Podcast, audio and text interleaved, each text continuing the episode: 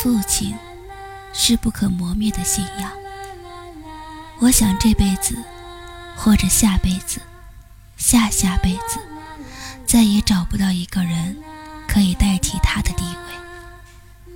从出生到我长大，直至老去，就这样像一棵树，发芽、开花、结果，最后在心里扎了根，不死不灭。父亲的眼里。并不是像妈妈那样长期打骂，往往一句话不说，我也能吓得瑟瑟发抖。我生来固执，想做的事就一定要做，这样的性子，我妈妈是打断了几根竹竿子也没能改变。可是最后却磨灭在父亲的一个眼神里。于是，在我三十岁的时候，做错事儿，懒惰。堕落的时候，只要想起，就已经收敛许多。父亲不是什么高材生，他说他这生的梦想就是当兵、扛枪、打仗，只是被现实吞噬的信仰，成了父亲心口的一个瘤。退伍的哥哥们是他最好的哥们儿。穿了一辈子哥哥们的二手衣服，教了我一辈子的擒拿，但始终，我无法满足他军人的梦想。那些破旧的军人服装，就像毒品一样，腐蚀着父亲的希望，最后满是落步、不甘，耿耿于怀。我想，父亲直到死的那刻，也不明白当年的参军名额。为什么突然就取消了？也许很早他就懂，只是他更懂得，不是所有都能争取来的。毕竟他只是个初中毕业的农民，一辈子的黄土朝天，又哪里有精力去搞清楚那么多的是是非非呢？父亲心口第二颗肿瘤是我，我一直知道，并不是自认为。许多年后。很多人告诉我，别太内疚，别太自责，但是却成了我心里永远解不开的结。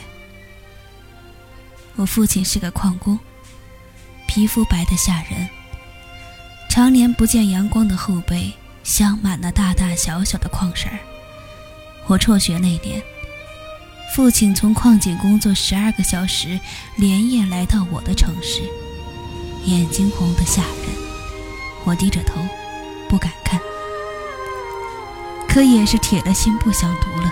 那样的年代，贫富悬殊已经让我高傲的自尊心开始逃避，开始懦弱、自卑。我依旧倔强，我想飞，我想飞到可以俯视别人的世界。许多年后，我才知道那个时候的我。像个傻子。父亲没有问我太多，简单的一句：“你考虑好了吗？”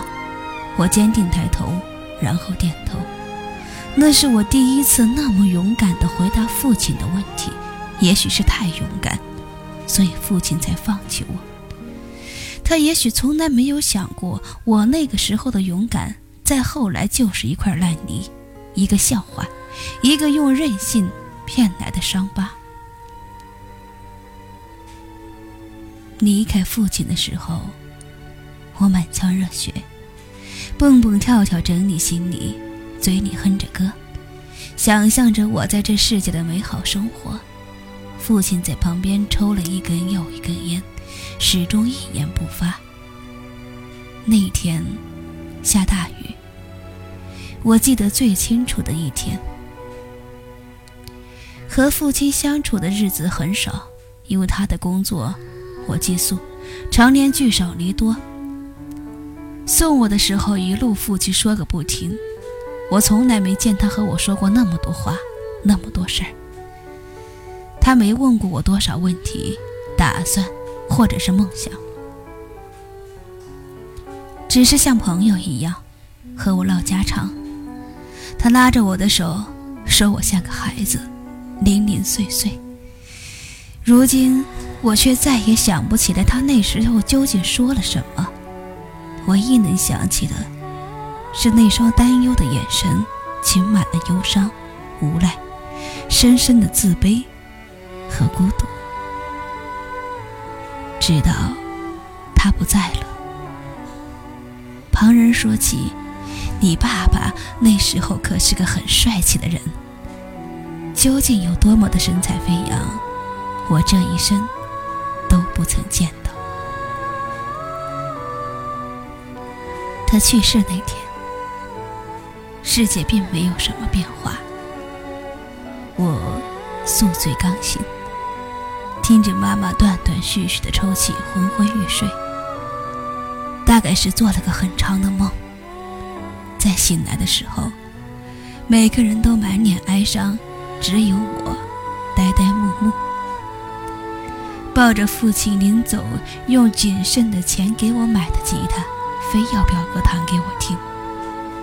所有人一脸无奈，一脸可惜。我父亲那么厉害、那么诚恳的人，怎么会有我这么个不知事的女儿？我也不知道。直到现在，我也不知道。我最后一次见他，身上满是淤青，我只能搂着他，一遍一遍的呐喊，一遍一遍忏悔，一遍一遍的呼唤：“喂，爸，醒醒！我挣钱了，我给你买了衬衣，就是那种你以前说的可以绑带子的，有好多扣子的衣服。我们回家。”我给你修房子，你教我练拳，教我打麻将，教我扑克牌，教我魔术，再给我讲讲历史，再给我说说那些奇闻异事。你起来，起来，起来呀！我从没想过，会有一个人就那么不在了。一个在工地上晒了半个月，就为了给我买条新裙子上学的人；一个吃了一个礼拜开水泡饭，兜里给我藏了个肉粽子的人；一个放弃梦想、放弃骄傲、忍受着嘲笑，把仅剩的钱拿给我送我去大城市的人。说没，他就没了。他一生没吃过大鱼大肉。没看过大海，没走出大山，没穿过西装衬衣皮鞋，他不知道灯红酒绿，不知道高级饭店酒店。很多书上写的，他不曾看过，不曾听过，不曾走过。我曾听说，我父亲笑起来很帅，我父亲会功夫。我父亲博学多才，我曾见过我父亲把所有温柔给了妈妈，所有疼痛给了我。我想，这个世界上再也找不到一个像他那样爱我的人，再也找不到一个像他那样对妈妈好的人了。很多人说，父亲是山，是心灵港湾，可在我心里。